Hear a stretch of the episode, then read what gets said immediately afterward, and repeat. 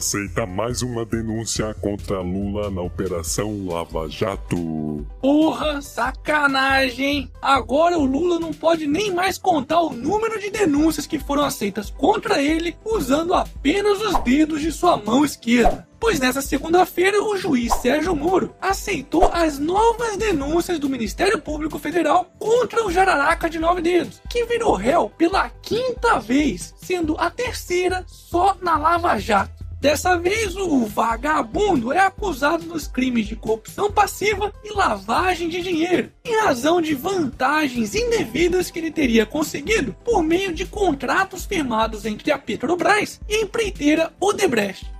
Ai, meu! Mas isso é só perseguição do Moro contra o nosso presidente Lula. Calma, filha da puta. Para quem não sabe, o Tribunal Regional Federal da Quarta Região manteve ou aumentou a pena de 71% dos condenados por Moro. Isso significa que, diferentemente do que os defensores dessa quadrilha alegam, as decisões em primeira instância tomadas pelo juiz Sérgio Moro têm fundamentos muito fortes do ponto de vista legal e possuem provas concretas, já que o próprio TRF confirmou a grande maioria delas. Além disso, o aumento das penas mostra que o juiz teria sido até bonzinho demais nas condenações desses vagabundos. Hashtag Força Muro. Momento. E aí, já comprou a sua camiseta do canal do Otário? Então façam que nem o Adam e o Gabriel, que me mandaram uma foto vestindo as camisetas do canal. O quê? Ainda não comprou a sua? Então corre lá na lojinha que eu vou deixar o link aqui na descrição do vídeo.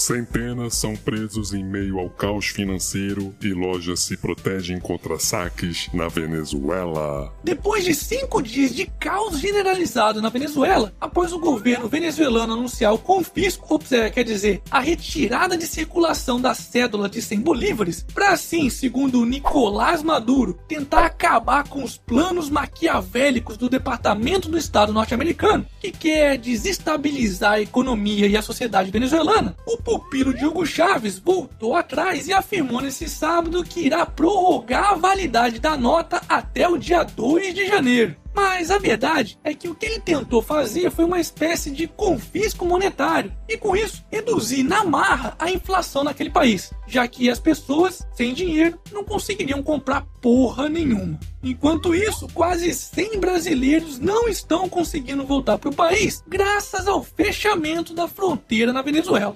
Imaginar que ainda tem político vagabundo no Brasil defendendo o governo socialista venezuelano insistindo na tese de que o impeachment da Dilma foi um golpe. E por falar em golpe, Polícia cubana impede manifestações da oposição e prende dissidentes. nessas horas aquele pessoalzinho que apoia o sonho socialista de Cuba desaparece, né? Pois é, a polícia cubana prendeu nesse domingo manifestantes que pediam a libertação de presos políticos do regime socialista ditatorial em que vivem. E se você é um daqueles que não faz a menor questão de visitar Cuba ou que tá pouco se fudendo para aquela ilha, saiba que o governo da Petralhada, através do banco BNDES, financiou mais obras no exterior, incluindo Cuba, do que no próprio Brasil. Ou seja, você pode até nunca ir para Cuba, mas o seu dinheiro já foi.